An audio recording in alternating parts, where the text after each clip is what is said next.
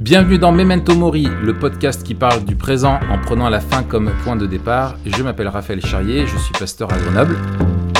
Je m'appelle Mathieu Giralt, je suis pasteur à Etup et on est deux, tous les deux blogueurs sur le site tout pour savoir. Et aujourd'hui, avec nous, euh, nous accueillons en guest, euh, en guest star, euh, Rolly. Rolly Nguala. Salut Rolly. Euh, salut Raph. Euh, alors, je vais juste te présenter en, en- en deux mots. Euh, donc, on, on- on t'accueille euh, parce que tu es aussi blogueur, euh, non pas surtout pour sa gloire, mais sur kisulu.com. Sur quoi? Sur kisulu.com. Attends, mais tu connais pas kisulu.com Qui sous-loue Attends, c'est un truc pour sous-louer son appart. des- Voilà, qui son loyer. euh, C'est non, vas-y. Oui, oui. Non, je rigole. C'est comme Kiloutou mais en, en location. Ouais, c'est ça, c'est notre version. Non, pour euh, merci pour euh, la- l'invitation et l'accueil. Euh, donc, euh, Raph fait mention à mon blog de recettes culinaires, Il a un blog de cuisine. un blog de cuisine. Voilà. Mais alors, tu sais que pour la petite anecdote, parce qu'il faut commencer par là, bien sûr. euh, euh, le gars, je me souviens, tu vois la période quand je suis arrivé à, à- à Grenoble, Mhm. où euh, il, il venait à la, à la maison euh, pour aider et il cuisinait. Il me dit, bah, je viens, euh, je, te, je te cuisine un plat. Mais en fait, le gars, il venait faire ses recettes pour son site. Il me retournait la cuisine. Il en mettait de partout. il prenait tout en photo, tu sais, euh, en contre-plongée avec les flous et tout, machin. Bon, après, non, il nettoyait, il laissait tout nickel et c'était très bon. Mais euh, C'était la marque de, de mon intentionnalité, tu vois. Je voulais faire une pierre de coups, t'aimer en me préparant pour toi. voilà, c'est ça, c'est ça. Faire un peu du business. Excellent. tu vois. Ouais, ouais. Donc, euh, non, mais kisulu.com, euh, son, son site de, de, de, de- de- Non, mais ça, c'était pour la. la c'est- accessoire. Mais n'empêche que tu continues à, à bosser dessus et tout ça. Ouais, de temps en temps, ouais. Ouais, ouais. Ouais. Ouais. Pas mal. Donc, euh, donc voilà. Non, euh, Rolly, euh, euh, alors, ju- juste, c'est un, un, un très cher euh, frère et ami. Euh, J'ai même eu l'honneur d'être un, un de tes témoins de, de mariage. Ça, c'était Ouais, cool. merci.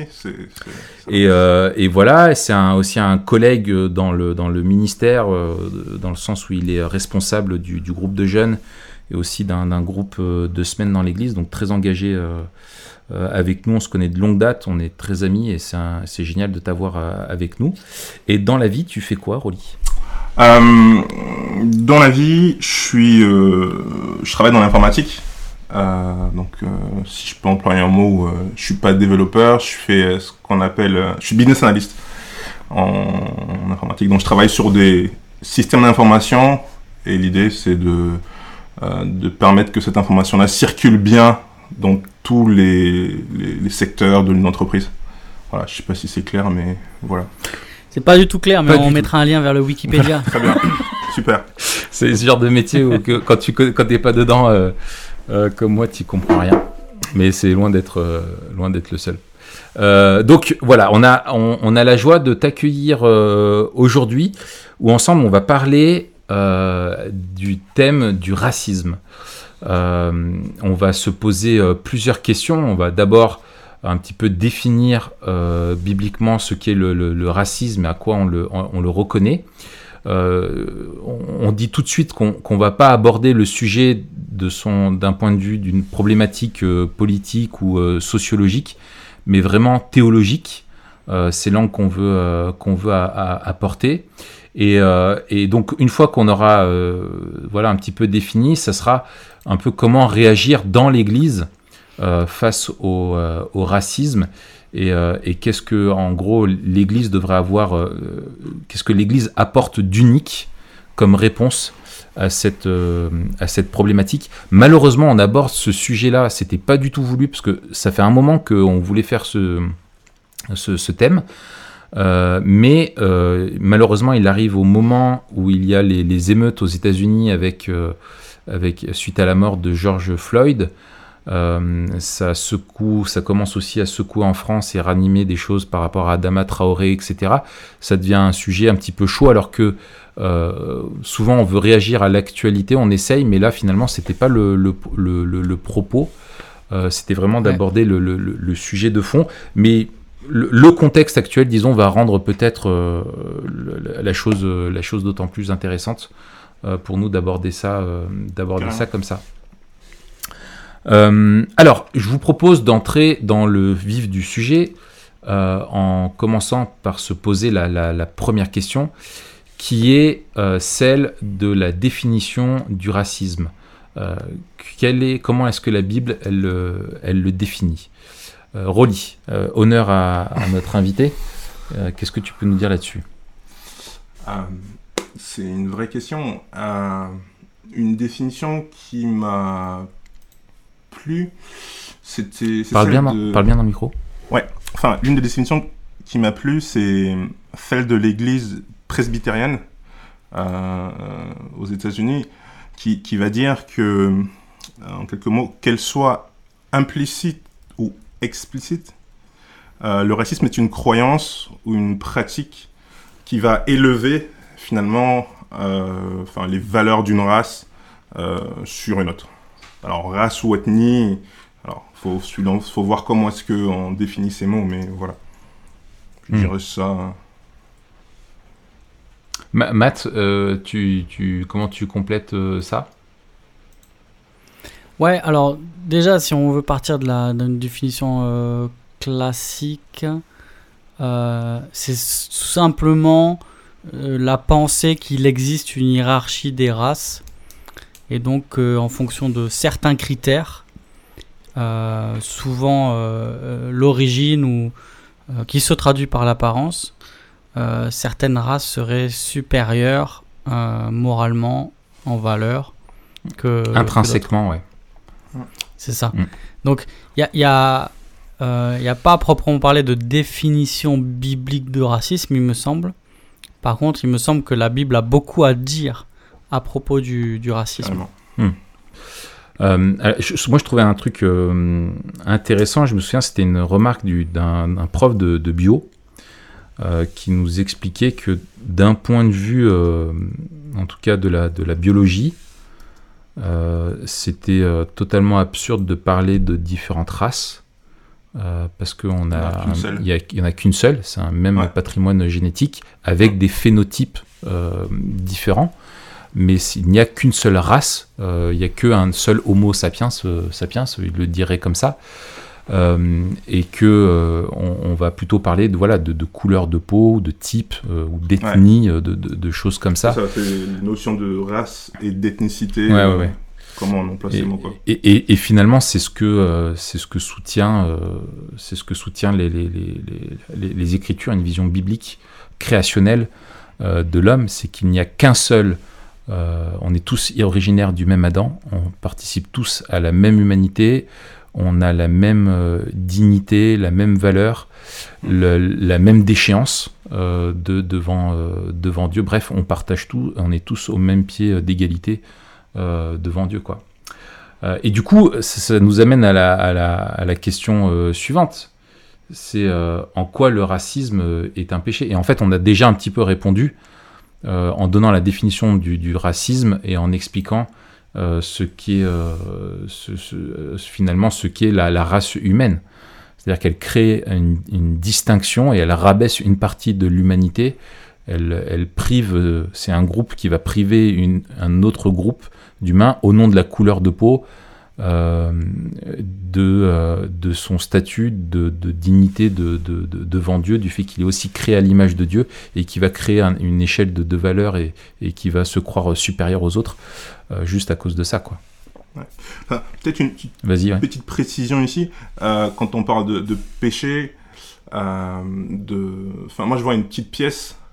Je vois une petite pièce avec euh, deux facettes, dans le sens où on va souvent penser que le péché, c'est le, le, le coupable, donc l'auteur du racisme. On va se focaliser sur cette personne-là et oublier peut-être euh, la victime, elle aussi, euh, qui peut euh, derrière produire par son attitude, qui, enfin, être du péché quoi.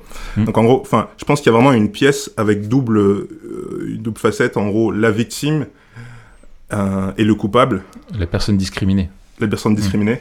Et du coup, voilà, ré- réfléchir au péché par rapport à cette pièce-là. Ouais, et ça, on va en parler hein, quand, Mm. quand on, on se demandera ensemble comment réagir au racisme dans l'Église. Mm. Et je pense qu'il y aura deux, euh, il y aura deux aspects justement de cette pièce dont tu parles. C'est très intéressant que tu le mentionnes ici, Mm. à savoir comment on peut euh, éduquer l'Église contre le racisme euh, et accompagner les frères et sœurs victimes de racisme. Yes. Et je pense qu'il y, a y y ces deux côtés ici. Je pense que en plus, on, on pourrait dire que de manière beaucoup plus fondamentale, euh, le racisme est un péché qui, qui, qui, qui s'enracine euh, dans le fait de dénigrer le prochain. Ouais. Et donc, avant que ce soit euh, une. en fait, ça n'est qu'une manifestation d'un cœur égoïste. Avant d'être ethnocentrique, Mhm. euh, ce qui est la définition du, du racisme. hein. Avant d'être ethnocentrique, on est égocentrique. Ouais. Et en fait, c'est notre égocentrisme euh, qui nous pousse à l'ethnocentrisme. Et en fait, c'est l'égoïsme euh, euh, systématisé à l'échelle d'un d'un peuple ou d'une nation qui devient le racisme. Ouais. Ouais. Et donc, il y a cette idée que l'autre est moins important que moi. Et en ce sens-là, on a toute la dimension biblique de, de, de voir l'autre comme étant au contraire supérieur. Et là, on pense à évidemment Philippiens 2, tout ce qu'on a dit par rapport à l'humilité dans un des, des podcasts précédents. Ouais. Et le fait aussi de, de d'aimer notre prochain comme nous-mêmes. Et en fait, c'est ça le cadre biblique pour penser les, les, Ouais. les relations interraciales. Si on, si, on, si on parle quand même avec les catégories de, de race, c'est compliqué de ne pas en parler euh, quand on parle de, de, Ah. de racisme. Et peut-être un, un- Mais c'est ça à la base. Pour aller dans ce sens, il y a aussi l'image de Dieu euh, qu'on trouve dans, dans Genèse 1 euh, euh, et que finalement le, le- le racisme va, va entacher l'image de Dieu, de donc l'humanité qui, qui descend de- de- d'A- d'Adam. quoi. Euh, donc en ce sens, c'est un, c'est un péché. Euh, Enfin voilà, il y a cet, élément-là. euh, Ouais, et ce, pour dire autrement la même chose que vous avez, euh, que vous avez déjà dit, euh, c'est, je veux dire, le, le, commandement, le plus grand commandement, c'est d'aimer Dieu, et son, son bis, c'est d'aimer son prochain comme soi-même. Et, justement, le racisme, c'est de considérer que euh, mon, ce prochain-là n'est pas comme moi-même. Mm. Euh, il m'est inférieur, euh, et là, pour le coup, à cause d'un critère, du coup, d'une couleur de peau ou d'une culture peut-être qu'on va associer. Enfin voilà, c'est souvent un peu plus large que simplement la, la couleur de peau. Il y a, il y a, il y a tout une- un jugement aussi d'une culture qui peut y avoir, qui peut y avoir derrière. Est-ce que je peux euh, vous lire un extrait de, de l'engagement du CAP, donc du mouvement Ouais. de Lausanne, que je trouve très intéressant. euh, et je, vous dis pourquoi après l'avoir lu. Donc c'est euh, euh, le paragraphe B du point 7, nous aimons le monde de Dieu. Paragraphe B, nous aimons le monde des nations et des cultures. On vous mettra le lien. Je lis. À partir d'un seul homme, il a créé tous les peuples pour qu'ils habitent toute la surface de la terre. La diversité ethnique est le don de Dieu dans la création et sera préservée dans la nouvelle création, quand elle sera libérée de nos divisions et de nos rivalités déchues. Ça, on en parlera à la dernière question. Notre amour pour tous les peuples est le reflet de la promesse de Dieu de bénir toutes les nations de la terre. Intéressant. Et de la mission de Dieu de créer pour lui-même un peuple formé de toutes tribus, langues, nations et peuples. Nous devons aimer tout ce que Dieu a choisi de bénir, donc toutes les cultures. Historiquement, la mission chrétienne, bien qu'entachée par des échecs destructeurs, a été un instrument de protection et de préservation des cultures autochtones et de leur langue. Notamment, je fais une parenthèse, c'est euh, la différence entre euh, un, prosélytisme, euh, par exemple, de l'islam, où, le Coran doit être lu dans, la, dans la langue d'origine, de manière absolue, alors que euh, on a plutôt, nous, une approche de traduction, et euh, on va chercher à traduire la Bible dans, dans toutes les langues. Ouais, Dieu est Petite- dans l'islam, Dieu est associé à une culture. C'est ça. Ouais. C'est ça. les- Petite parenthèse fermée. L'amour selon Dieu inclut cependant aussi un discernement critique, et c'est là où je trouve très intéressant, car toutes les cultures ne mettent pas uniquement en évidence l'image positive de Dieu dans la vie humaine, mais aussi l'empreinte négative de Satan et du péché. Nous soupirons après la manifestation de l'évangile incarné et enchâssées dans toutes les cultures, les rachetant de l'intérieur de sorte qu'elles puissent manifester la gloire de Dieu et la plénitude radieuse de Christ. Nous attendons avec impatience de voir la richesse, la gloire et la splendeur de toutes les cultures introduites dans la cité de Dieu, rachetées et purifiées de tout péché, venant enrichir la nouvelle création. Et la conclusion, enfin la première, un tel amour pour tous les peuples exige que nous rejetions les mots que sont le racisme et l'ethnocentrisme et que nous traitions tous les groupes ethniques et culturels avec dignité et respect sur la base de la valeur que Dieu leur accorde dans la création et la rédemption. Et c'est là aussi où euh, c'est intéressant de, de, faire le lien selon la, la, la, grille qu'on utilise souvent, hein, création, chute, euh, rédemption, glorification. Que euh, à la création, il y a tous les hommes sont créés à l'image de Dieu, donc ont une, une, une, valeur mm. qui, qui, dépend de, de, cela. À la chute, on voit les, les, les, relations qui sont distordues, l'égoïsme, l'égocentrisme et, et le, le fait qu'on traite les autres moins bien que soi. Et dans la rédemption, on voit aussi la réalisation du plan de Dieu, des promesses faites à Abraham et du fait que euh, on a cette parole bien célèbre de, de, de Galates 3. Il n'y a plus ni juif, ni grec, il n'y a plus ni esclave ni libre, il n'y a plus ni homme ni femme, car vous êtes tous un en Jésus-Christ. Et donc ici, on a encore une fois le, euh, l'unité de tous les humains, quelles que soient leurs conditions euh, et leur origine en Christ. Et ensuite, bien sûr, la glorification, mais ça, on en parlera tout à l'heure. Ce que je trouvais intéressant, et après, je, je, lâche le mic, euh, c'est cette idée qu'on doit quand même rejeter une espèce de relativisme qui dirait que parce qu'on doit aimer toutes les tribus et toutes les, les ethnies, toutes les nations, puisqu'on doit aimer toutes les cultures, on ne devrait pas remettre en question euh, certaines parties, plus ou moins grandes, de ces cultures et je pense que là, on doit quand même introduire une, distinction. Euh, ce n'est pas parce qu'on aime tous les hommes et toutes les cultures qu'on doit accepter toutes les cultures et tout ce qu'elles disent. Et c'est là où la notion de discernement euh, est très important. Yes.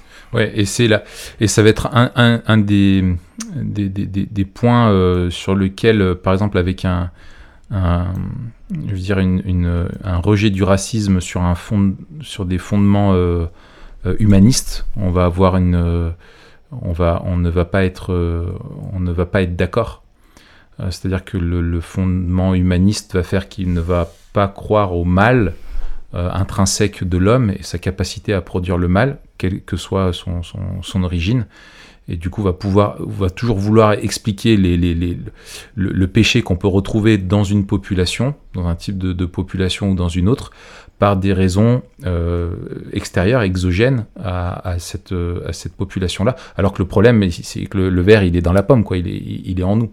Et effectivement, on va retrouver dans chaque culture, et c'est des choses qu'on constate, euh, et quand on parle, alors euh, c'est aussi après, bon, faut définir la culture aussi d'un pays, c'est bien plus complexe qu'on ne l'imagine a priori. Mm-hmm. Expliquer la culture française va, parler entre un, un, Alsacien et un Corse euh, qui se mettent d'accord sur la, la culture, c'est bon chance. Mais, euh, mais on va retrouver des traits où à, à cause de l'histoire et d'un certain vécu commun, on va développer une forme d'attitude qu'on va partager dans une culture, que ce soit bah, chez nous en France, tu vas voir, on dit qu'on râle beaucoup, qu'on n'est jamais euh, content, on est insatisfait, que, etc., euh, etc. Et puis dans d'autres, euh, dans chaque culture, tu vas retrouver, tu peux retrouver des traits comme ça, et le et le et en parler, le mentionner.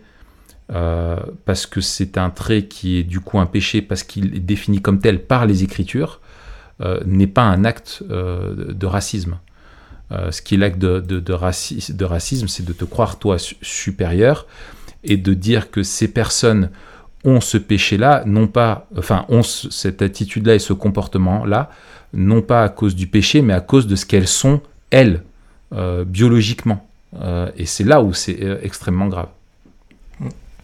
Ça, enfin, là, là, avec tout ça, vous, vous soutenez le, le, besoin de vérité, un regard biblique sur, sur notre monde, sur nous-mêmes. Mm.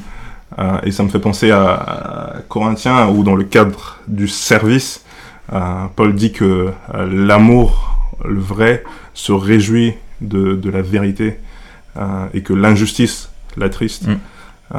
Et que, enfin, voilà. Et je pense que ça, c'est important que, que chacun on, puisse être, on puisse grandir en tout cas dans notre discernement par rapport à notre culture et par rapport à nous-mêmes, Mm. par rapport à notre cœur euh, en tant que tel. Alors, euh, les, les- les marques euh, du racisme, euh, à quoi le. Qu'est-ce que. Qu'est-ce que tu peux nous. en- Qu'est-ce que tu, Rolly, tu voudrais dire euh, là-dessus À quoi, en gros, euh, comment c'est ce que ça se manifeste, quoi? Ouais, et petit, peut-être, ah, là, euh, je- j'introduis une petite distinction. Euh, on va pas parler des marques du raciste. Euh, parce que je pense qu'on est tous racistes, en fait. Donc, euh, voilà, c'est dit. Mhm. Euh, tous, hein, d'ailleurs, enfin, je, je parle pas, moi, en tant que comme cis, hétéro, blanc. D'ailleurs, plus je de vois pas 50 ans. ce qui vous fait dire... je vois pas ce qui vous fait dire que je suis blanc. Euh, Il faut pas confondre l'expression de, du gène avec le gène social que tu te construis Voilà. toi-même. Non, mais je pense qu'on on est tous, en, réalité, peut-être c'est la, question du euh, d'avant, c'est qu'on est, euh, je pense qu'on est tous racistes. Euh, après, notre racisme va prendre une forme différente. Et c'est là où il faut faire une, différence, à mon avis, quand même. Y a- et c'est là où il y a des distinctions sociologiques qui sont importantes. On va pas parler de la même chose quand on parle du racisme en général, de manière, euh, quand on parle de manière sociologique, euh, que quand on en parle de manière biblique. C'est-à-dire que de manière sociologique, euh, on n'est pas forcément tous racistes, parce que ça prend des formes quand même particulières. Par contre, de manière biblique, je pense qu'on est tous racistes. Parce que c'est une des manifestations du péché qu'on retrouve chez, chez chacun. Mais du coup, on va pas se demander à quoi ressemble un raciste. On va se demander quelles sont les marques du racisme. Et je pense que euh, dans ce sens-là, cette question, elle s'adresse à chacun. Mm. Elle s'adresse pas juste à celui qu'on croit être raciste. Mm. On a toujours un, on, a toujours un pote noir ou arabe, hein, même euh, Nadine Même Morano. Nadine, ouais. Et Ouais, puis on a tout, on a tous un ami euh, raciste, tu vois. Lui, il est raciste, mais Non, pas en nous. général, on a un ami noir ou arabe et on a un tonton raciste. C'est plutôt ça qu'on dit. Oui, c'est ça. voilà, c'est ça. Euh, au repas de Noël, ça dérape. C'est ça, c'est ça. Rolly, alors, pardon, je t'ai coupé, je voulais juste préciser ça. Pour, à ton avis, c'est quoi les marques du racisme euh, dans le cœur humain, c'est-à-dire euh, chez toi aussi? Ah ben justement, euh, moi je réfléchis là-dessus en me disant quand quand je suis enfin, victime ou que je suis témoin euh, d'un d'un acte raciste, comment je réagis? Ah ouais, alors on n'a pas dit, je crois, jusque-là, mais Rolly, t'es noir? Effectivement. Euh, c'est vrai que ça se voit pas euh, quand on écoute euh, le, le- le- le podcast. Et et on, on t'a pas invité parce que t'es noir, dans le sens où on fait de la discrimination positive. Il nous fallait un peu, tu vois, le, le, gars, le gars qui va parler du racisme. Mais pour deux raisons, on l'a dit parce que t'es un frère, un frère sûr dans la foi. Et, et aussi, on pense pas, euh, tu me diras Raph, si je me trompe, hein, mais on n'est pas de ceux qui pensent que pour parler du racisme, faut être noir Ah bah oui. euh, ou, euh, asiatique ou d'une minorité ou je sais pas quoi. Euh, de la même manière que pour parler de, de, de la féminité selon la Bible, on n'a pas besoin d'être une femme. Mais On a besoin de considère comprendre. néanmoins que. Hmm. Pardon Enfin, je pense que l'important c'est de comprendre les enjeux. Euh, Oui, déjà, et puis je pense que quand même, toi, tu vas pas nous parler du racisme de la même manière que moi, C'est ça. qui n'ai pas été victime de racisme. Ouais. tu vois. Ouais, je pense que euh, moi, je me souviens. euh, Enfin, je, je, je sais que les fois. Bah, c'était marrant parce qu'on était ensemble, notamment. Bah, toi aussi, tu y allais euh, une fois, Matt, au Népal. Quand on était ensemble, Ouais. euh, Rolly et moi au Népal, bah, on est deux, euh, deux grands gaillards. Toi, tu es encore plus grand que moi. Euh, et euh, il nous avait prévenu en disant écoutez, ne soyez, soyez pas choqués, mais voilà, on va dans des villages où ils ont jamais vu un occidental. Euh, et là, il se retrouvait Ouais. avec euh, Rolly, le grand black et le grand blanc qui étaient là. Et en fait, les gars. Et, et c'est vrai que quand tu es le fait d'être du coup pas une minorité, mais d'être une personne en, en minorité, où tu vois tous les regards qui sont systématiquement sur toi, c'est une expérience, je pense, quand tu es quelqu'un, euh, quand tu es un blanc qui vit en, en France, euh, c'est Ouais. intéressant, c'est enrichissant d'y aller parce que tu peux plus comprendre euh, des, des, des, des, des subtilités, peut-être, ou des choses qui t'échappent à toi, parce que tu, tu ne sais pas ce que Ouais. c'est de ressentir peut-être un regard qui est posé. Bon, dans, dans une ville, c'est tellement aussi cosmopolite, enfin, je sais pas si, si, si un si un maghrébin ou un, un noir le sent, enfin tu nous diras euh, le, le regard des autres comme ça euh, ici, mais euh, voilà, ouais, vas- Ouais. vas-y. Enfin, du coup, je vais parler un peu de, des marques que je vois, euh, que j'ai vues au travers de mon cœur, et peut-être avec l'entourage que, que, euh, autour de moi. Euh, Il y a une des choses, c'est des fois le fait de banaliser certains faits. Et qui, euh, quand il y a des choses qui se répètent, on peut, une des tendances de mon cœur, c'est d'être insensible. Euh, Enfin, de perdre en sensibilité. hein. Tu, tu te blindes. Tu te blindes, ouais, c'est ça. Euh, et T'as on- t'as un exemple de ça? Enfin, euh, un exemple, par exemple, enfin, j'ai pas envie de jouer sur l'actualité, mais euh, euh, ce qui s'est passé, par exemple, sur euh, ces dernières semaines, c'est peut-être quelque chose de, de choquant, Hmm. mais en même temps, c'est quelque chose de normal parce que c'est pas, c'est pas comme si ça arrivait pour la première fois. De commun. Enfin, de Ouais. commun, ouais. Hmm. Ouais. Du coup, Ouais. l'un des dangers, c'est de tomber dans, dans une sorte de banalisation des choses Ouais, et de pas cynisme. condamner le mal. Ouais. Et ça, ça je pense que c'est c'est problématique que je vois dans mon cœur. Euh, C'est Mm. aussi une haine qui peut être... euh, Enfin, il y a la colère. La colère, est biblique. Euh, Paulus on dit que c'est quelque chose que Dieu nous donne pour réagir face à l'injustice. Donc là-dessus, il n'y a pas de problème. Mais le danger que je peux voir chez moi, c'est que cette colère se traduise en haine. Euh, une haine qui, euh, qui, qui est disproportionnée des fois et souvent dirigée vers la mauvaise cible. Euh, quand on est enfant et qu'on est victime d'un coupable, enfin, non, on est victime d'une crasse par son frère, on va voir le papa qui va trancher.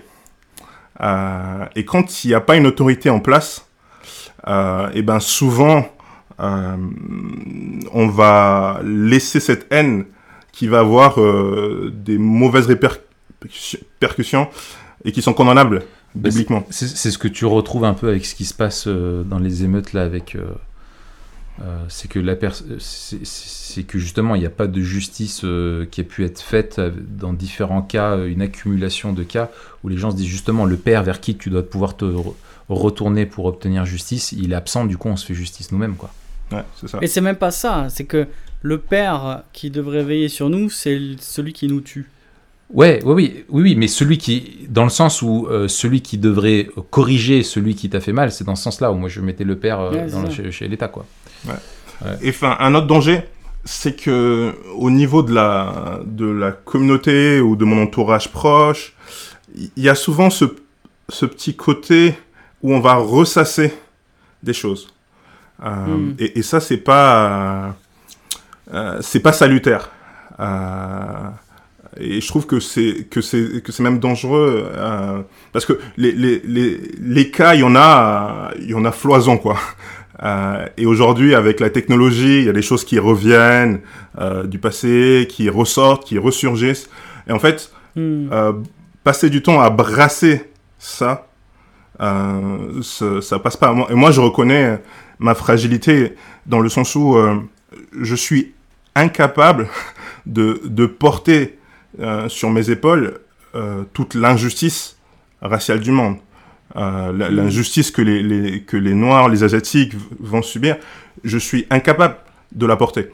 Et, euh, et en fait, et je dois reconnaître que si tous les jours je, je laisse, enfin, je m'expose à ça, à ces actes racistes, euh, je pense que à au bout d'un moment donné, je vais, je vais, enfin, je vais soit aller dans vers de la haine, mais ça sera pas salutaire pour moi, quoi. Et donc, Hmm. je dois, dans, un, dans une certaine mesure, me protéger de toute la l'injustice qu'il y a dans le monde.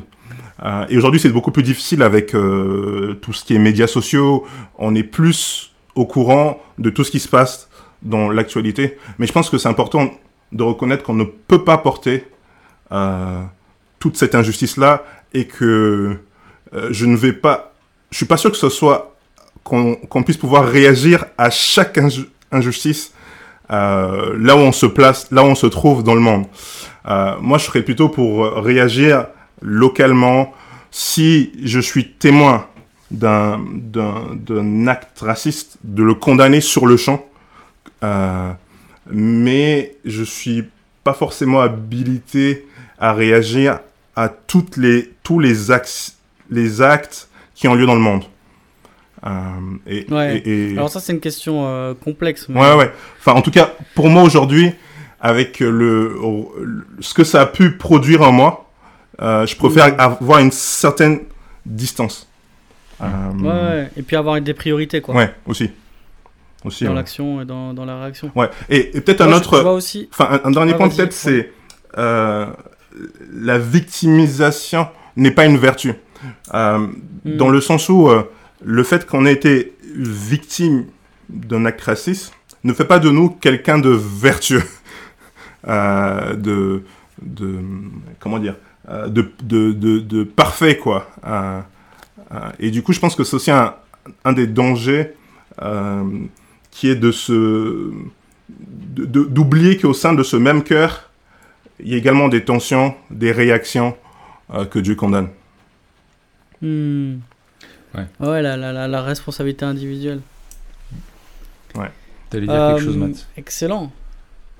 Pardon? T'allais dire quelque chose, non?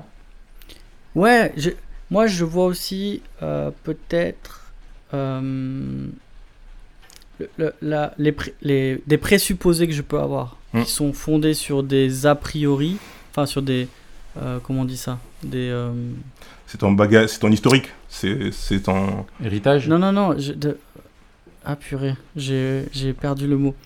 Euh, mais quand, quand tout le monde pense quelque chose de, de quelqu'un, par exemple quand on dit les Français sont râleurs, c'est... Un cliché? Ouais, un cliché. Oui, c'est un autre mot que cliché, Oui, mais oui, c'est ça. Je, je vois le les mot et je l'ai pas non plus, mais je le vois. Il Ah reviendra. purée, c'est un, c'est un complot. Ouais. Euh, mais en fait, ces clichés-là, ils existent et quelque part, ils sont vrais en fait. Les clichés cont- enfin, contiennent Une une, part part, de vérité. Ouais. C'est-à-dire, le, le- le, euh, les Français sont râleurs. C'est- C'est vrai de manière générale. Et si on dit ça, c'est parce qu'on parce qu'on le voit, tu vois. Et, et donc, Mais arrête Euh, de dire ça, moi ça me saoule là, toujours à dire qu'on est des râleurs, il y en a marre. Voilà, un exemple parfait.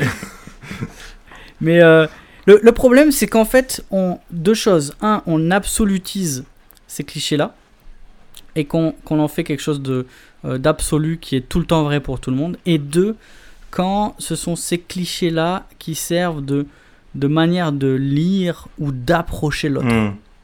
Et en fait, quand c'est la première chose qu'il y a dans mon cœur quand je vois quelqu'un qui s'approche, euh, et souvent ça se manifeste soit par de la peur, soit par de la méfiance, soit par un, rejet.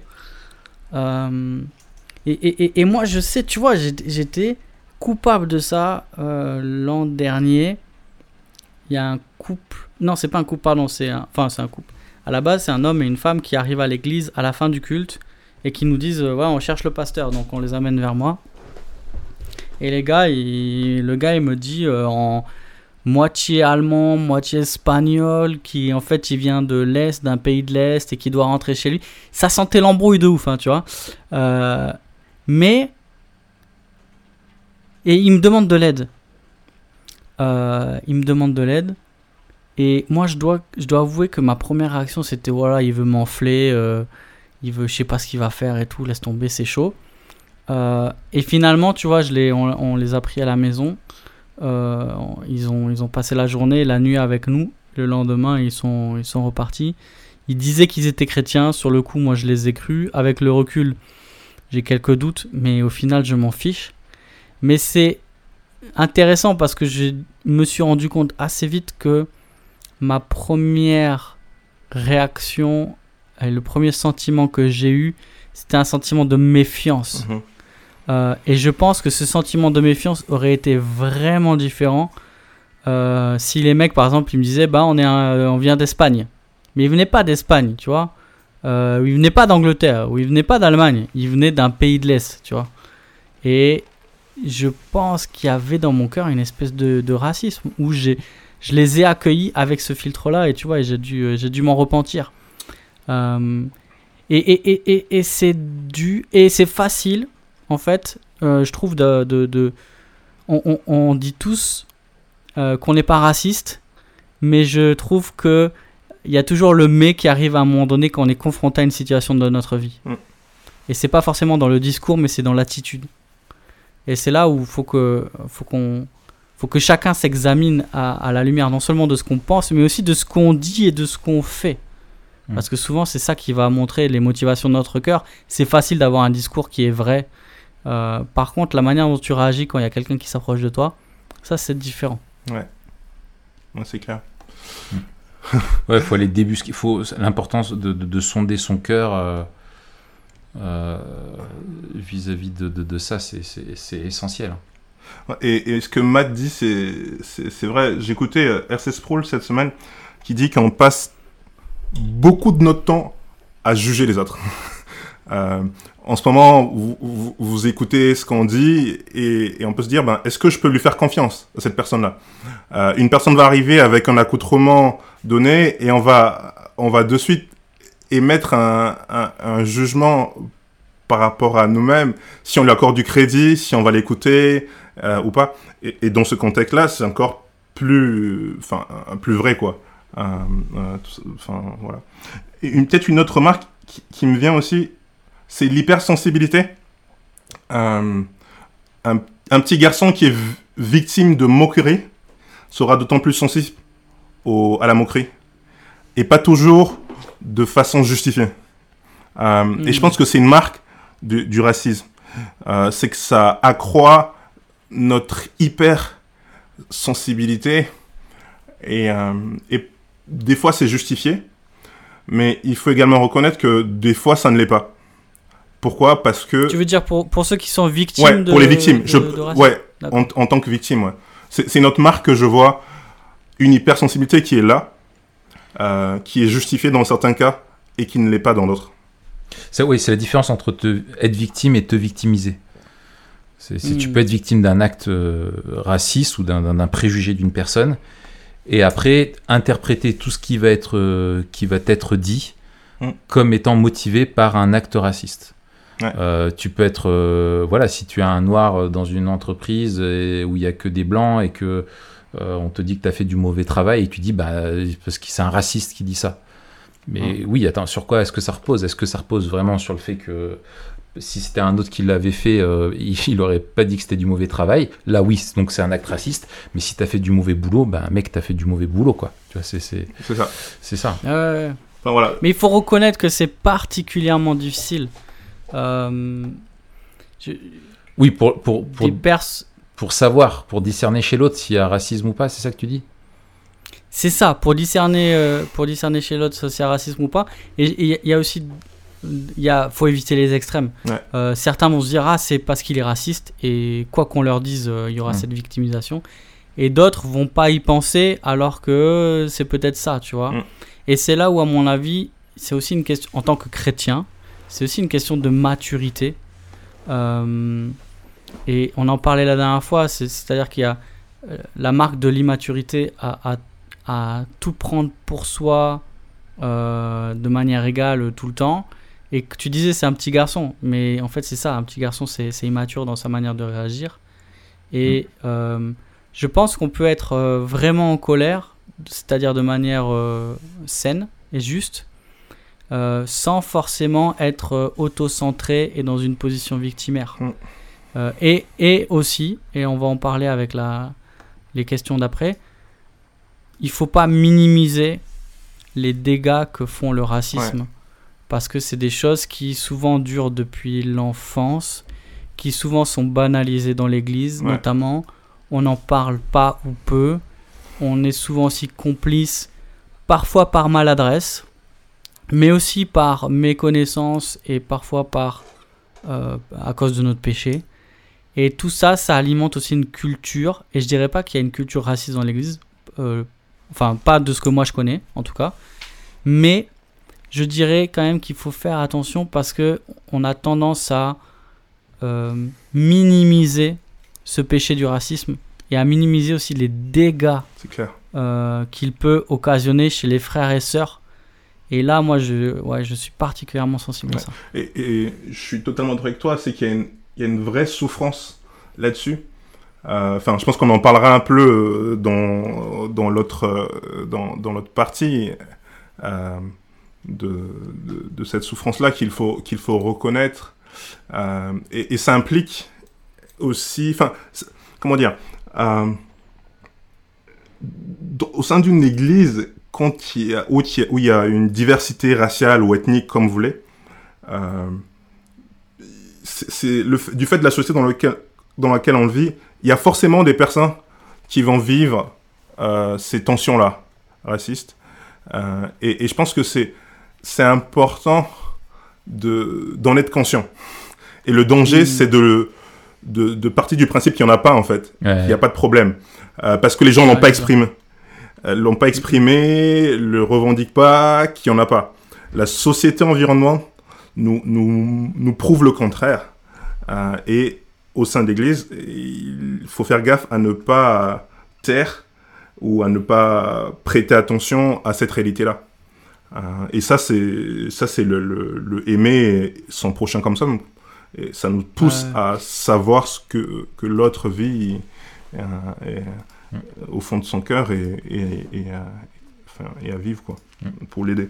Alors, ju- ju- justement, Rolly, est-ce que toi, on va passer à, à peut-être un moment un peu de témoignage qui nous aide aussi à comprendre ce qu'on peut vivre dans l'église? Est-ce que tu as été déjà victime de racisme en général Euh, et, et- et est-ce que tu peux nous dire à quoi ça ressemble dans ton cas euh, et dans l'église? Et c'est surtout ça qui va nous intéresser aujourd'hui parce qu'on se doute qu'il y a du racisme, enfin, on se doute même Ah pas, bon? on le sait. Euh, dans l'église aussi, on le sait, mais peut-être c'est intéressant de savoir quelle forme il peut prendre, en sachant que ça va pas prendre la même forme avec toi qu'avec quelqu'un d'autre dans une autre église, euh, d'une autre origine, euh, d'une autre apparence, etc. Donc, mais on va parler de, de toi parce que c'est toi notre invité. Ok.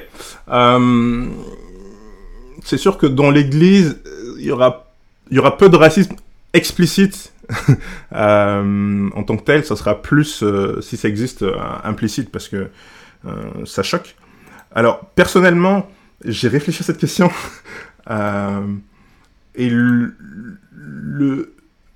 Enfin, j'ai- pas connaissance en tant que tel euh, de, de, vraiment des situations où euh, j'ai eu euh, euh, victime d'un j'étais victime d'un racisme frontal quoi Euh, il y a peut-être Ouais. une des histoires qui m'a qui m'a marqué c'était euh, on était allé en Jordanie donc on n'est pas en France dans ce cas-là euh, avec euh, quelques quelques amis on est allé aider des réfugiés là-bas et en fait on on traverse ce, tu sais, euh, le, la, la partie euh, où il y a les, on doit, on doit passer son passeport, euh, tout ça, tout ça La douane la douane, voilà, pour sortir et en fait rentrer dans la ville, quoi. Euh, et, Ouais. et en fait, tout le monde passe.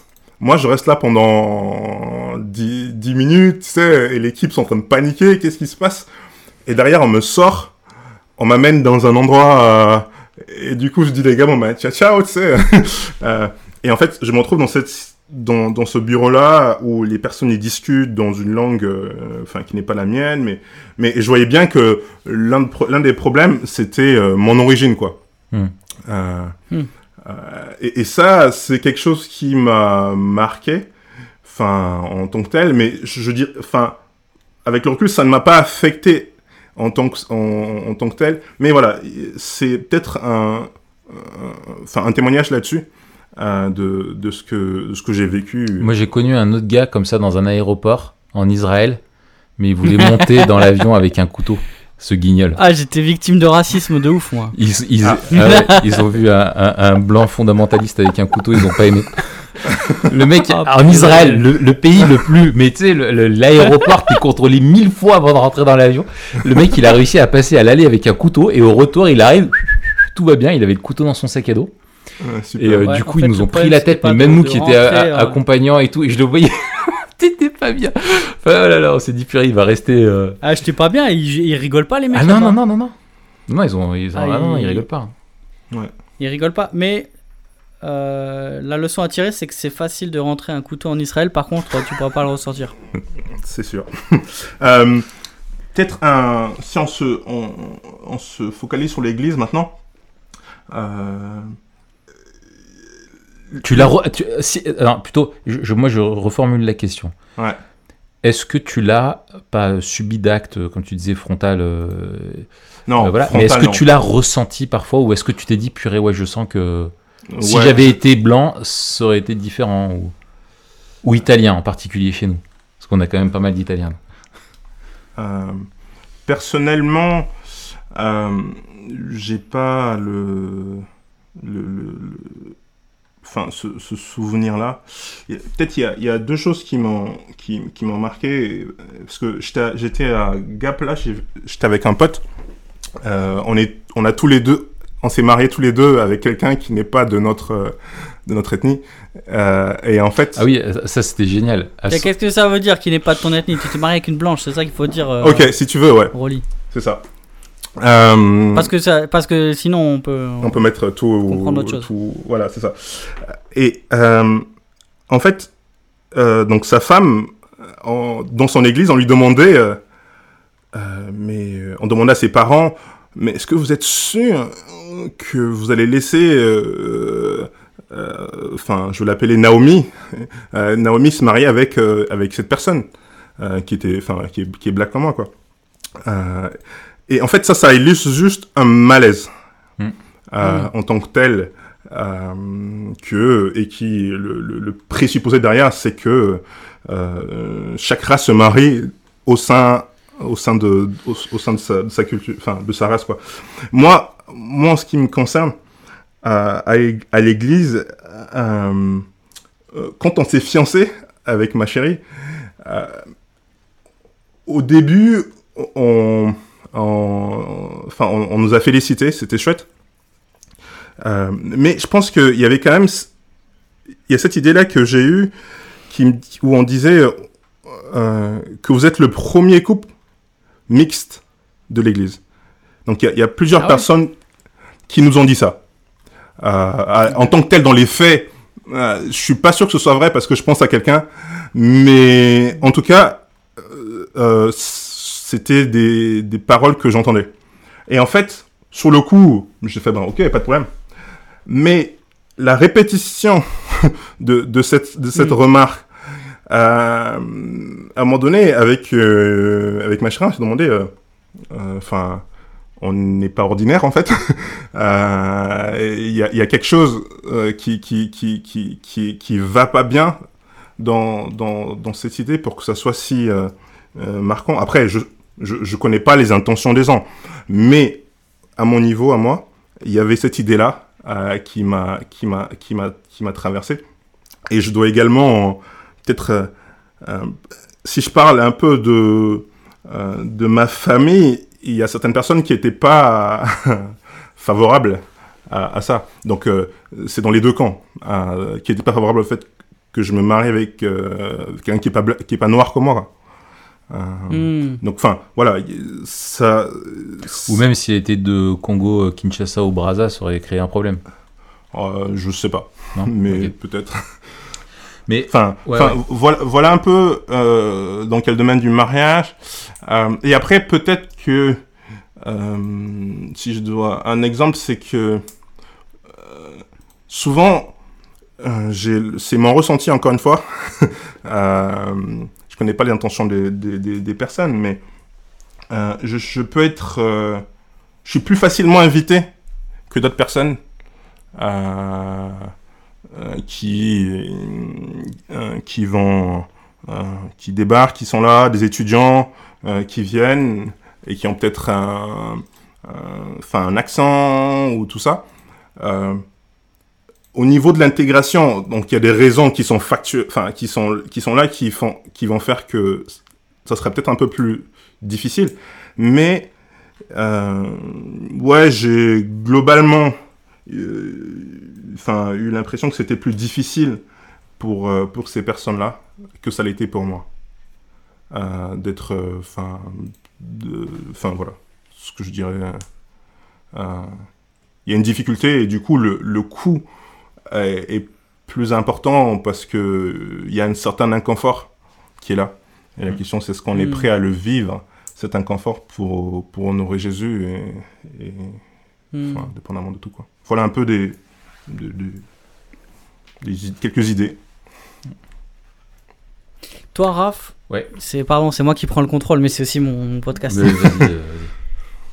Toi, Raph, euh, est-ce que toi, t'as été pas victime, parce que je, je- à part si t'es à moitié libanais, euh, euh, mais en tout cas, est-ce que tu as remarqué dans l'Église en général euh, ouais. du racisme? Et, comment tu le comment tu le vois? Alors, je, je euh, j'ai pas été euh, effectivement moi victime de, de, de- de racisme, euh, mais je, vois bien le poids des préjugés, euh, même s'ils sont pas raciaux. Moi, quand je me suis converti, vu mon passé, euh, il y avait beaucoup de, méfiance qui était liée à mon, à mon histoire de la part de certaines personnes et qui, enfin, je, l'avais bien bien ressenti. Du coup, c'était voilà. Et je, sais que moi, tu vois, j'ai vécu. ma mère est italienne et elle a est, est- est immigrée. Euh, elle n'est pas née, euh, elle est pas née en France. Toute la, toute ma famille est arrivée. euh, Enfin, ma mère, elle est arrivée. Elle était, euh, elle était, euh, je sais plus quel âge elle avait. Elle avait une dizaine d'années. Euh, et c'était une, enfin l'intégration a été vraiment difficile où c'était euh, ouais, les macaronis, les, les ritales, etc. Hmm. Et ma mère en a vraiment beaucoup euh, souffert. Euh, Elle s'est jamais présentée comme victime, mais de, de ce qu'elle racontait, enfin voilà, elle était souvent renvoyée à ça où les, les, les enfin, t'avais une victime, enfin, les, les, on appelait les, les Italiens avec une expression raciste horrible, ils les appelaient les nègres de l'Europe, tu vois. euh, donc tu vois, Ah tu- ouais, ouais, ouais, c'était- un truc euh, qui, qui, qui revenait. Et, et elle, et du coup, moi, j'ai été euh, toujours très sensible à ça.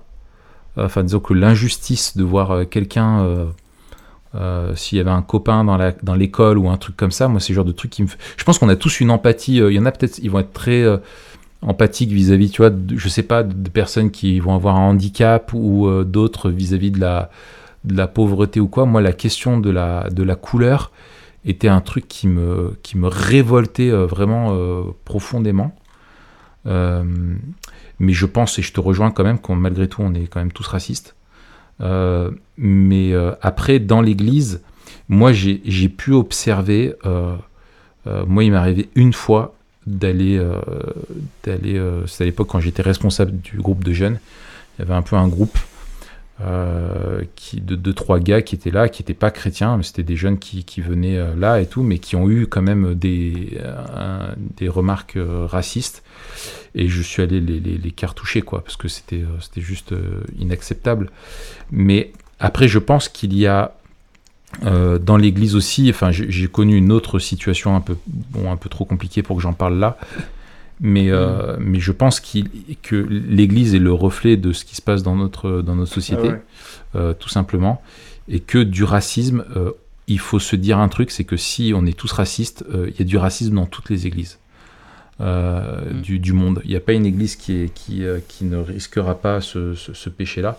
Et, et il faut être hyper attentif, que ce soit un, un- un- parce que tu peux avoir, c'est ça qui est compliqué, c'est que tu peux avoir des actes euh, racistes, un peu frontales, comme le disait, qui, relèvent vraiment d'une, d'une, peut-être d'un, de, personnes qui sont vraiment fondamentalement, enfin, ils ont ça en eux. Il y a vraiment quelque chose que Dieu doit, doit, doit, doit briser en eux pour qu'ils, puissent se repentir de, cela.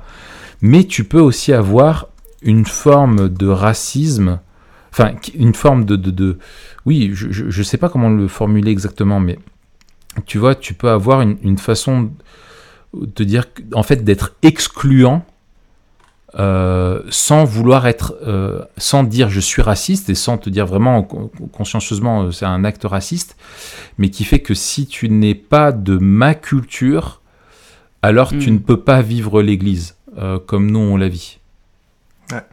C'est, c'est, en fait, euh, c'est- enfin, pour illustrer ça, je pensais à, je pense à un cas concret dans le sens où, euh, dans toutes les églises, il y a une majorité ethnique. Mm. Euh, donc, euh, que ce soit ton église Matt ou ton église Raph, il y a une majorité ethnique qui est là.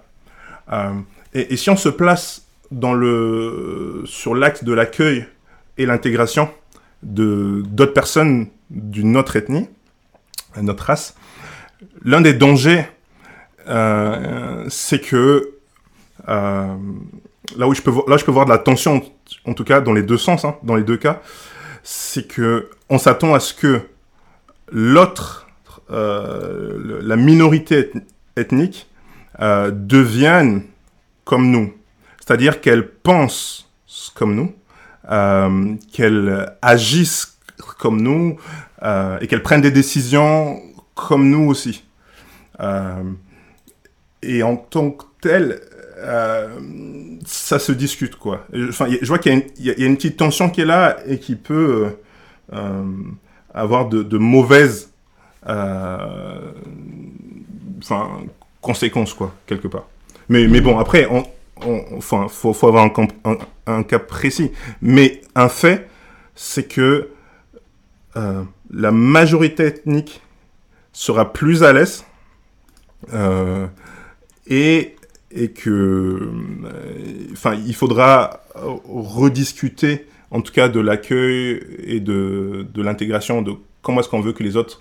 Ouais, ça... mais, mais, mais même, tu vois, cette question de l'intégration, elle est teintée culturellement. Et elle oui. est vécue différemment de, selon les pays. Euh... Euh, moi, j'avais un cours avec euh, Stephen Beck, euh, qui est missiologue américain, qui a eu son ministère en Allemagne. Et, et en fait, je devais lire un, un, bouquin qu'il a écrit qui s'appelle Mosaic Church. Et en fait, ce qui, est, ce qui est intéressant, c'est que j'ai découvert, enfin, j'ai réalisé ça c'est que par exemple euh, l'intégration euh, en, en, Allemagne, elle, se, elle, se, comprend surtout par le sang.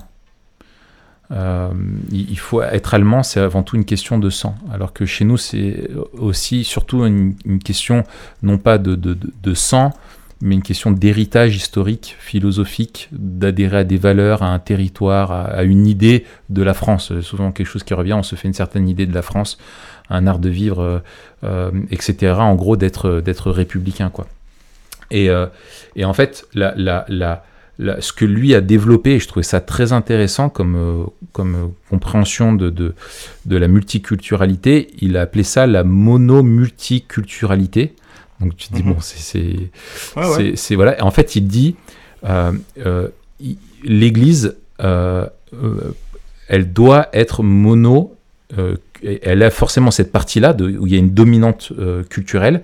Et en général, c'est les, les, personnes, je veux dire, si en Allemagne ce sont des Allemands, mais tu peux avoir aussi une église, par exemple ethnique, euh, tu peux avoir une église à, à majorité euh, euh, de, de Hmong en France. J'ai un collègue mmh. qui, qui, est pasteur parmi les Hmong, où c'est des églises ethniques qui sont en France, mais en gros, tu as la, la, la, culture majoritaire qui est dedans. Mais cette culture majoritaire, elle devrait être celle du pays. lui, c'est sa thèse parce qu'il faut que l'Église soit vraiment ancrée dans le territoire. Ouais. Euh, et donc, elle, elle devrait tendre euh, à ça si on est dans un pays, je veux dire, si tu es dans une église, euh, tu étais en, en, Chine, euh, si la majorité ce sont des Chinois, et elle doit être la culture, hein, je parle, hein, elle doit correspondre dans le pays dans lequel tu es. Sinon, tu es déconnecté du pays. Je finis. Ouais, Donc, je mettrai un mail là-dessus, mais... Non, non, mais je finis. Donc, pour lui, c'est la, la, culture, euh, pour que l'église locale soit en phase avec la culture qui l'environne, elle doit avoir la couleur culturelle dans, sa vécu, dans son vécu euh, de ça. Mais euh, la culture de, de, base, on va dire ici, eh bien, elle, doit, elle doit être une culture qui se comprend comme étant une culture qui est l'hôte des autres cultures et qui va accueillir ces cultures-là, non pas pour les assimiler, comme nous on le mmh. voit beaucoup en France, dans le sens où il faut que tu deviennes de ma culture, mmh. mais qui va euh, être là pour euh, accueillir et mettre euh, en, en, en, valeur la culture, les autres cultures.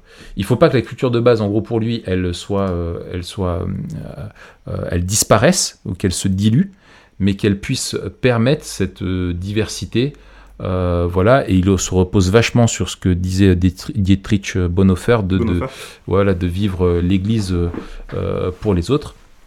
Et donc c'est ça, cette attitude monomulti, pour ne pas tomber dans une forme de communautarisme au sein de la communauté, c'est-à-dire où tu te retrouves avec Euh, et c'est un, un des trucs pour lequel, envers lequel il faut qu'on lutte, c'est que tu vas retrouver les Africains euh, entre eux, les Chinois entre eux, et puis les Blancs entre eux, mais tu dis on est une église multiculturelle. C'est ça. C'est Euh, pas la présence des personnes Et- et- qui, exactement. qui définit la multi. Voilà, c'est ça. de l'Église. Voilà, c'est ça. Je suis d'accord. Enfin, euh, enfin là, on, on, on, on, est en train d'aller à la- l'autre question. Euh, J'ai l'impression, non, c'est lutter avec. Alors euh, vas-y, p- pose la question. C'est ton euh, podcast aussi, mon gars. Ok, bah merci pour ce, ce, ce, ce privilège. Euh, en- comment je l'ai formulé euh, Comment l'Église, elle, elle va lutter contre, contre ça? Ouais, en fait, euh, l'évangile est, est ce qui nous réunit tous en tant que tel. Christ est ce qui nous réunit tous. Euh, et, et, et nos, comment dire ça, euh, notre, notre ethnicité fait partie de la gloire de Christ. Mhm. Donc, elle n'est pas à, à, à rejeter en tant que telle. On est d'accord Ouais. Euh, Et au sein de l'Église, je pense que euh, c'est notre théologie qui définit notre pratique. Et, et, et euh, dans une Église qui est multiculturelle, enfin dans le sens où on a plus, on a une diversité Mhm. de de d'ethnie dans cette église-là, il faut que, enfin, je pense hein, que ce serait sage euh, que la pratique soit, euh, euh, comment dire, euh, qu'on tende vers une nouvelle, une une nouvelle manière de, de vivre l'Église qui accueille tout le monde. Ouais. Parce que pourquoi je dis ça? Moi quand moi moi quand je je, je, je viens du Sénégal, j'arrive au, au- j'arrive en France, c'est je je renonce dans une certaine manière euh, à, à à certaines choses qui sont purement culturelles. OK? Donc pour moi euh, c'est euh, vivre la centralité de, de, de, de l'Église, la centralité de Jésus, de l'Évangile par-dessus tout, euh, c'est quelque chose que je vais euh, vivre, enfin dans un sens, parce que je vais renoncer à ma, je vais pas aller dans une église ethnique euh, en- en- à Grenoble, je viens dans, dans l'église là où je- dans laquelle je suis. Euh, alors je sais pas s'il y a un problème là. Non, non, vas-y, continue. Et et la, la question que, que je peux, que, qui me vient en tête, c'est ça, c'est que il y a un renoncement qui est implicite au niveau de la minorité ethnique, Ouais. qui est là, à sa, à- à- on va dire à sa culture, à son ethnicité, tout ça. Et euh, la question se pose aussi au niveau de la majorité ethnique en place. Ouais. Comment montrer que Christ est vraiment euh, au-dessus de tout ça, euh, au sein de la majorité ethnique qui est là, tu vois? Ouais. On va dire que ce que je veux dire par là, c'est que im- implicitement, on va dire que c'est, ça peut être un acquis pour les autres, Mm. pour la, la minorité ethnique, Ouais. mais pour la majorité qui est là, euh, Oui, il faut. Alors, ce, Comment, ce que euh, dit Stephen Beck, et c'est ça qui est excellent, c'est que euh, lui, il dit que la, la- la majorité, la culture qui est majoritaire, euh, doit être intentionnelle dans l'accueil et doit le, le, le- et doit vraiment le, ça doit se manifester dans la façon de vivre l'Église, euh, d'accueillir ces personnes. Lui, il prend l'exemple par exemple des migrants qu'ils avaient en, en Allemagne, des Afghans, etc. Euh, ça va être euh, des choses très concrètes. Ça va être euh, dans- de, de- de proposer de la traduction, de, de proposer des, euh, de, proposer la lecture, par exemple, du Notre Père dans, euh, dans, la- dans des langues d'origine pendant le culte, Ouais. en disant bah, on a une communauté, on a tout un groupe qui nous a rejoint depuis 2-3 semaines d'Iraniens. Eh mhm. bien, on voudrait, on voudrait demander à cette personne de prier dans, dans sa langue pour, pour remercier Dieu, et puis on va lire le Notre Père. Euh, qu'on connaît tous euh, dans, dans la langue. Enfin voilà, c'est de faire des, des choses comme ça. Mais ce que lui dit, c'est que de toute façon, c'est un mythe. euh, et, et le fait d'avoir une, une, une... Tu ne peux pas vivre l'Église en, en étant, en changeant systématiquement de configuration culturelle. C'est impossible parce que la culture, pour le coup, c'est quelque chose qui est, qui est installé, euh, qui est là et qui change pas du jour au lendemain. Ouais. Mais il faut que les cultures qui soient accueillies se sentent réellement euh, accueillies et honorées. Honoré. Dans, le sens où Dieu est présent, Dieu est, dire, Dieu est, Dieu est, Dieu est français, Dieu est sénégalais, Dieu est chinois, Dieu est, Ah ouais. irlandais, Dieu est voilà quoi. Ah ouais, c'est ça. Faut, pour moi, faut pas que la, la majorité en place, par son appropriation culturelle de l'évangile, crée une barrière avec les autres minorités. Hmm. Euh, et, et- et- et je pense que c'est une vraie question de, pour la centralité de Christ, de, de, de l'enseigner dans les deux camps. Mm. Euh, comment est-ce qu'on montre à, à toute l'Église que Christ est vraiment celui qui nous rassemble, Mm. qui est central? Je- je- Il y a une autre dimension aussi, alors euh, théologique d'abord, c'est euh, c'est c'est celle du, du salut par grâce.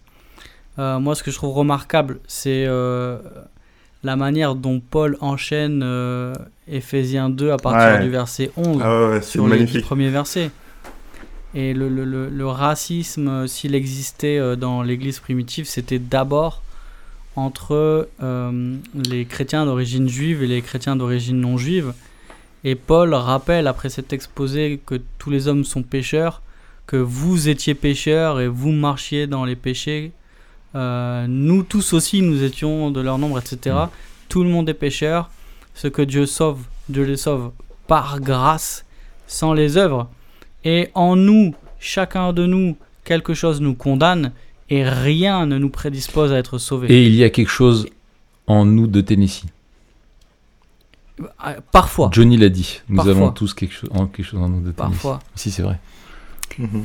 Il est Et, dépité. euh, et, et Paul après il continue en disant mais voilà, il- euh, Christ a renversé ce mur de l'inimitié qui existait justement et il a fait des deux une Seul. seule humanité. Yes. Et donc c'est la, c'est la, la grâce doit être le fondement de notre, de notre unité. Et on le voit d'ailleurs après, c'est, euh, il a exposé le salut par grâce, il a exposé la, la prédestination.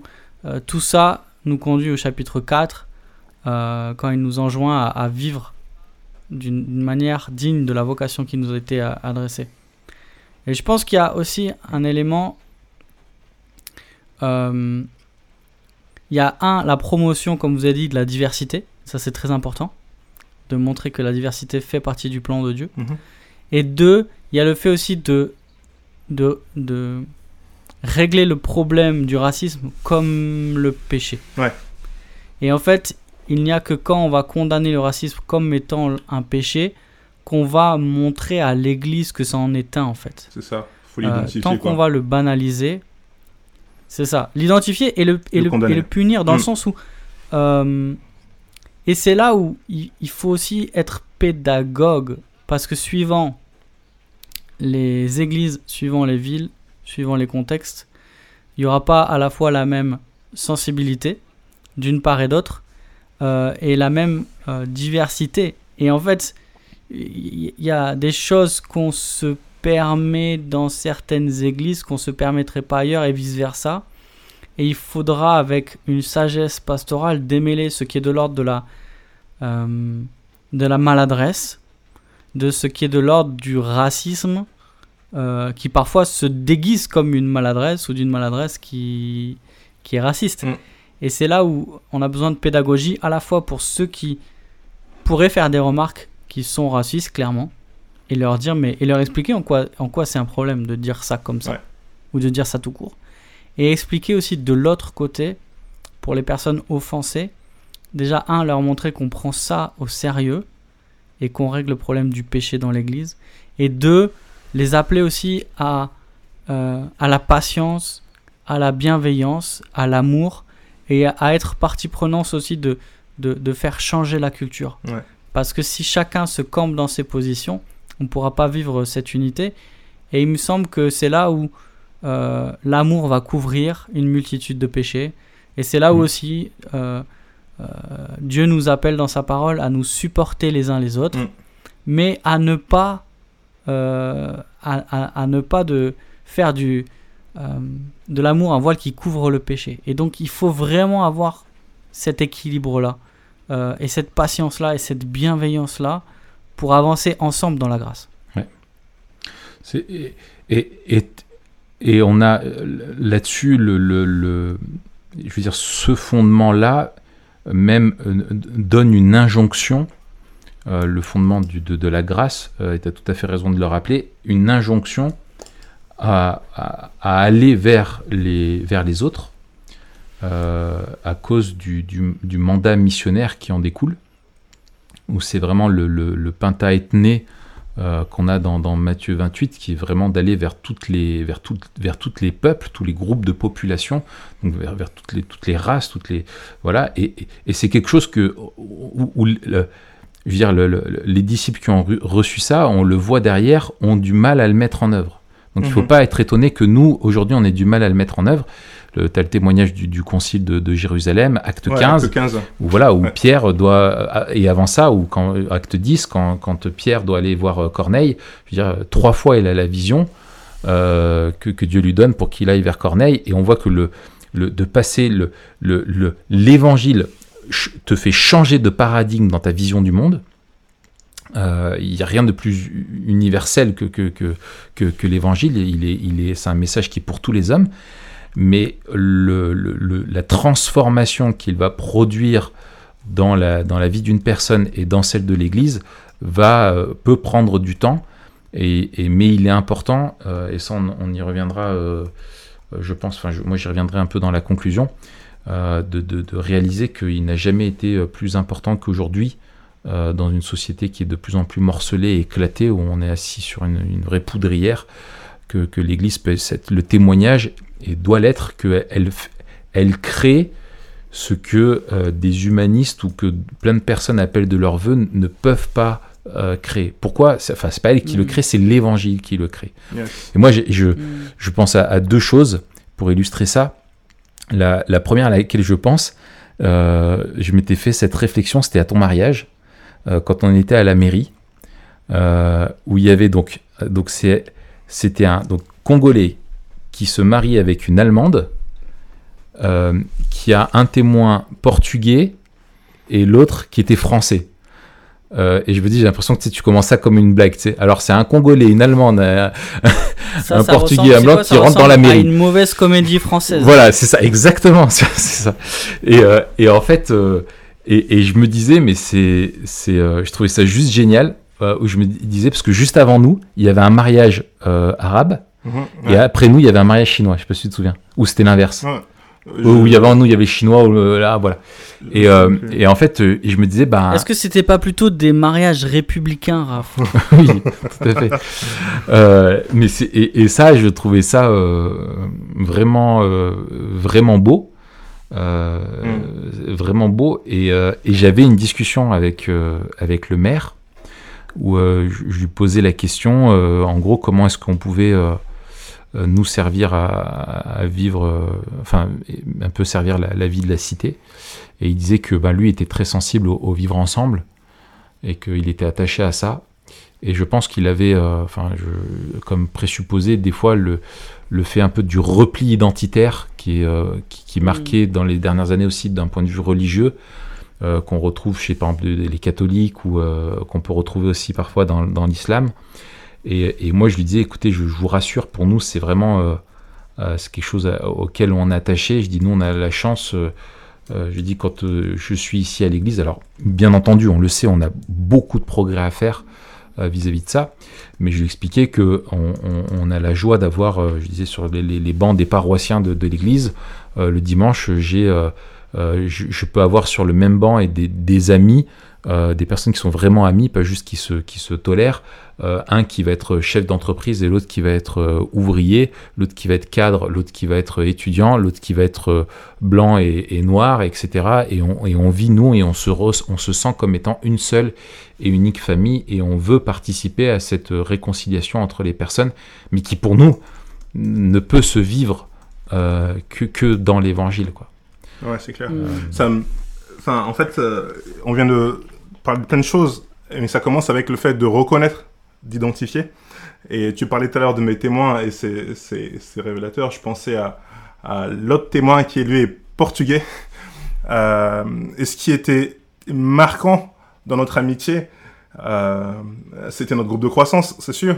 Mais aussi, je pense, parce qu'il m'avait partagé qu'il venait d'un milieu raciste et que c'était difficile pour lui. Ah oui, je de ça. Euh. Et en fait, euh, je pense que c'était l'une des choses qui, qui m'a motivé quelque part à me dire, ben là, on va vivre l'évangile avec nos tensions.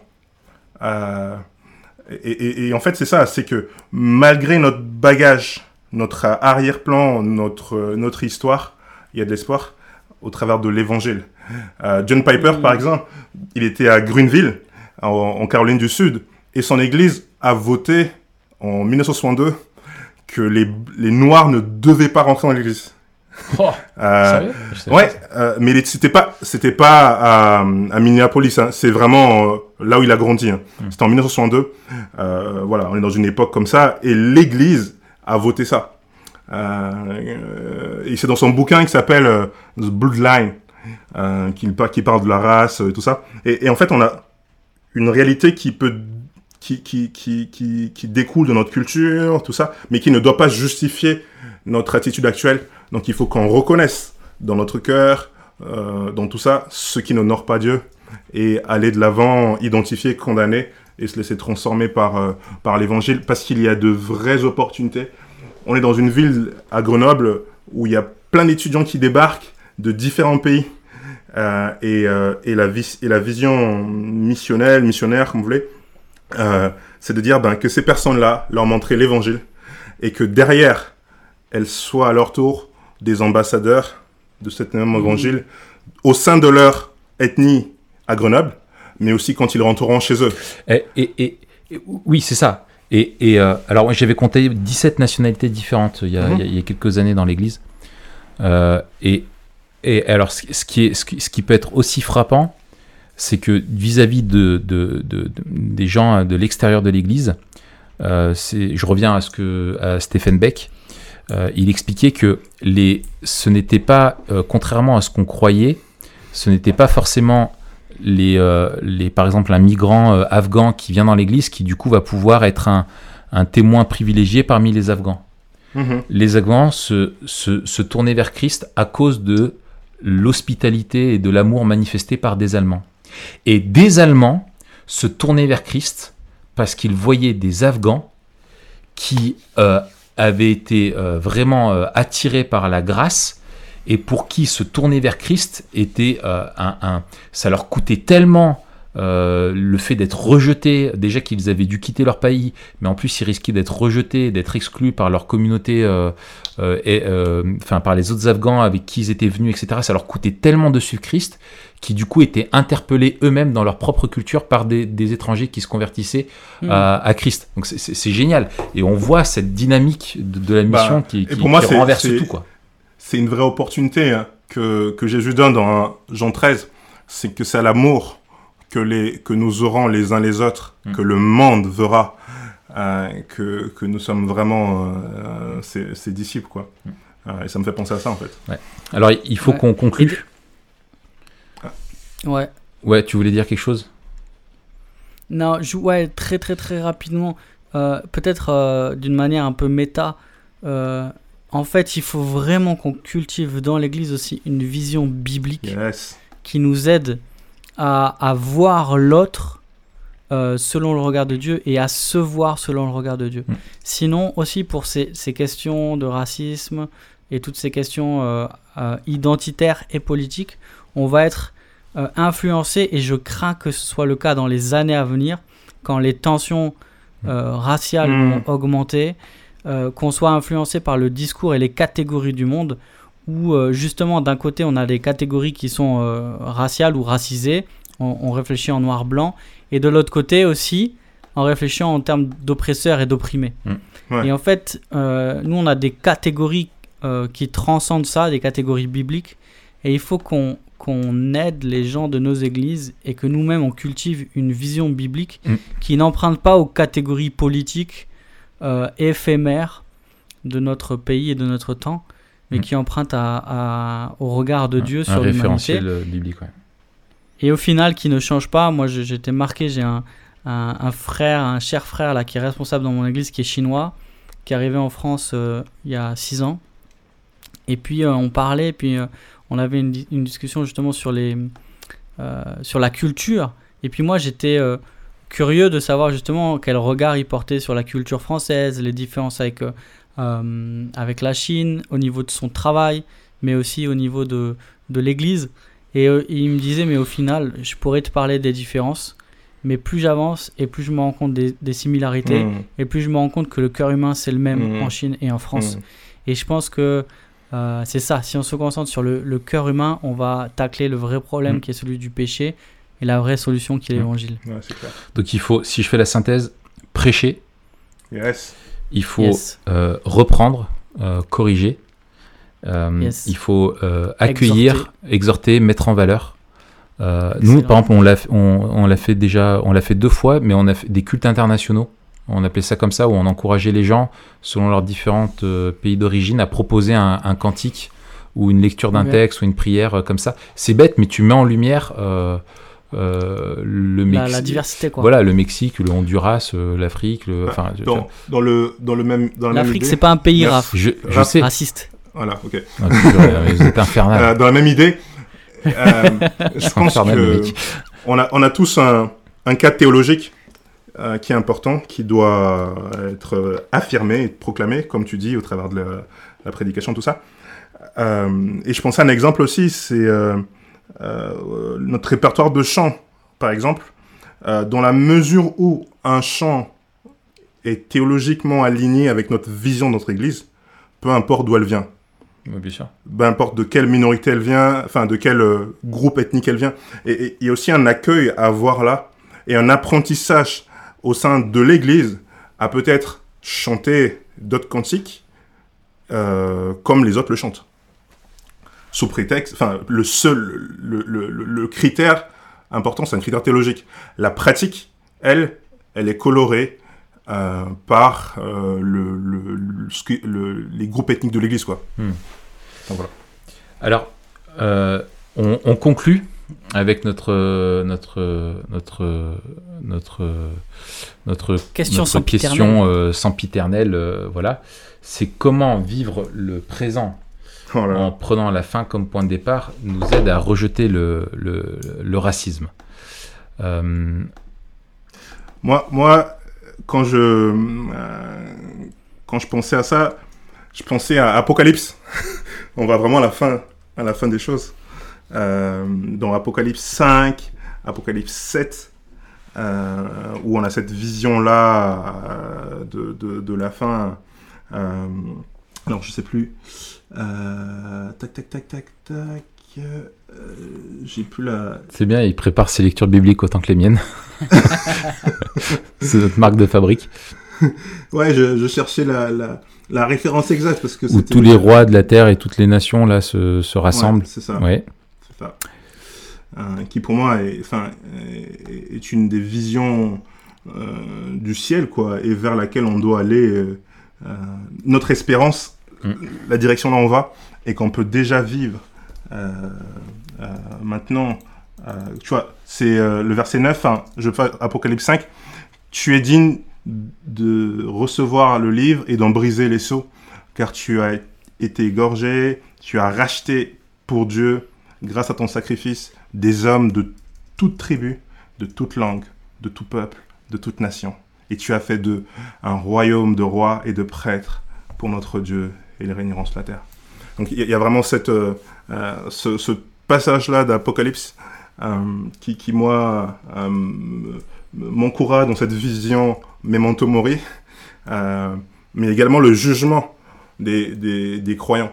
Mm. dans Acte 20, Paul vous exhorte, cher, cher pasteur, à veiller sur vous-même, mais aussi sur le troupeau sur lequel le Saint-Esprit vous a établi. Euh, enfin pasteur, euh, pour prendre soin du, troupeau que Dieu a acquis, que Jésus a écrit par son sang. Donc il y a vraiment une responsabilité là euh, qui vous concerne vous. Et, et peut-être aussi, je sais pas comment vous, enfin comment ça vous parle, mais voilà pour moi ces, deux versets là. Euh, moi, je, je, je- le, le- ce, que, ce, que, ce que manifeste euh, l'eschatologie biblique, c'est quelque chose qui, est, euh, qui, qui, euh, qui en fait est incompréhensible aujourd'hui. C'est que, comme le dit Éphésiens 2, euh, des deux, il n'en a fait qu'un. Donc, il y a un nouveau Mm. peuple, mais qui est en même temps euh, ce peuple-là qui, qui donc qui, qui, qui, qui- qui est rassemblé par quelque chose qui le transcende, qui est au-delà de, de, la, de la question de la race, mais qui met à l'honneur la diversité qu'il y a en son sein comme étant un témoignage de la richesse, de la grâce de Dieu, comme étant aussi un témoignage de Dieu, parce que si moi, blanc, je suis créé à l'image de Dieu, si toi, noir, tu es créé à l'image de Dieu, si toi, moustachu, tu es créé à l'image de Dieu, si euh, le voilà tous on reflète des, particularités de, de, de l'image de Dieu et des facettes de son de, de, sa richesse de, sa gloire. Et ça c'est quelque chose qui euh, qui est merveilleux. Et enfin et moi je reviens toujours à ça hein, je sais euh, systématiquement mais enfin le le ce qu'il y a en nous qui nous empêche de voir l'autre et Dieu comme il doit être, c'est-à-dire le péché, enfin on en sera débarrassé. Et qu'est-ce qu'il me tarde de pouvoir voir mes frères et sœurs euh, avec comme je dois les voir et comme Dieu veut que je les vois. Mm. Et ça, c'est cette espérance, c'est qu'un jour je serai débarrassé de ces, de ces, de ces racines encore du, du péché qui y demeure, et, euh, et mon regard sera, euh, sera renouvelé.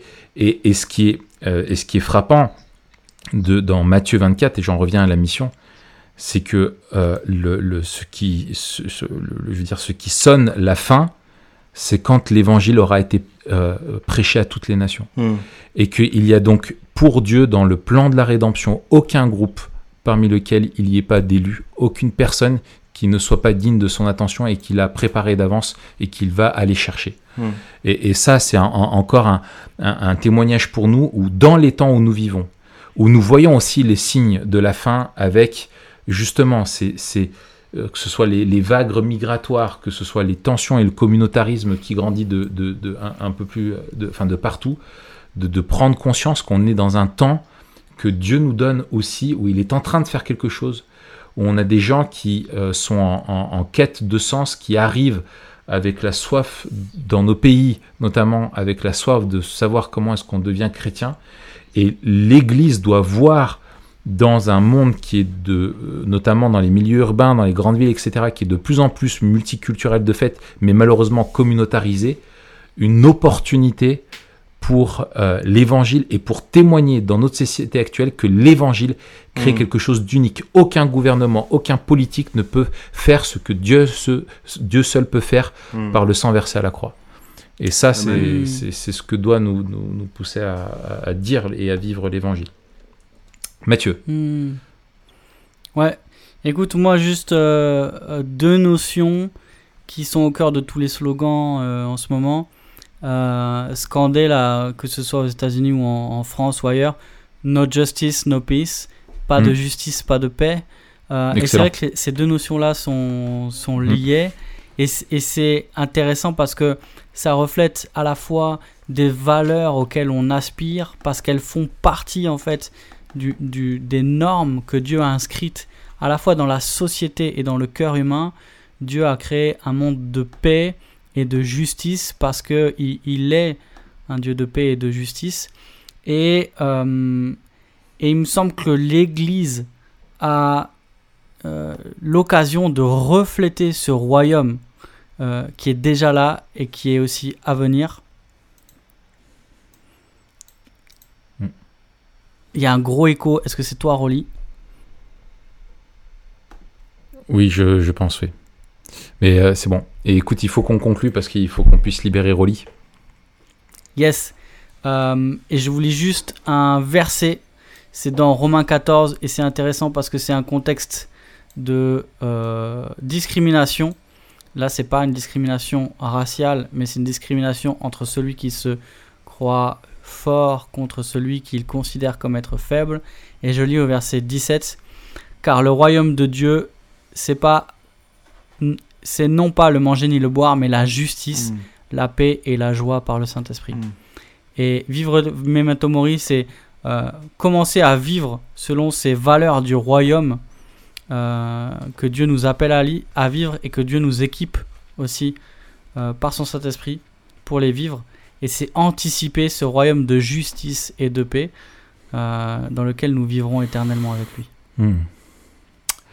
Eh bien, euh, il nous reste à te remercier, Rolly, pour euh, nous avoir accordé de ton, de ton temps euh, précieux.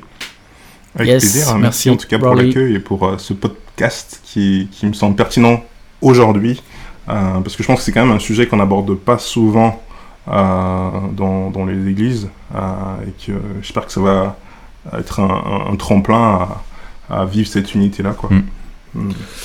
Donc, euh, qu'est-ce qu'il faut faire? Il faut s'abonner à Kisulu. Euh, c'est ça, kisulu.com.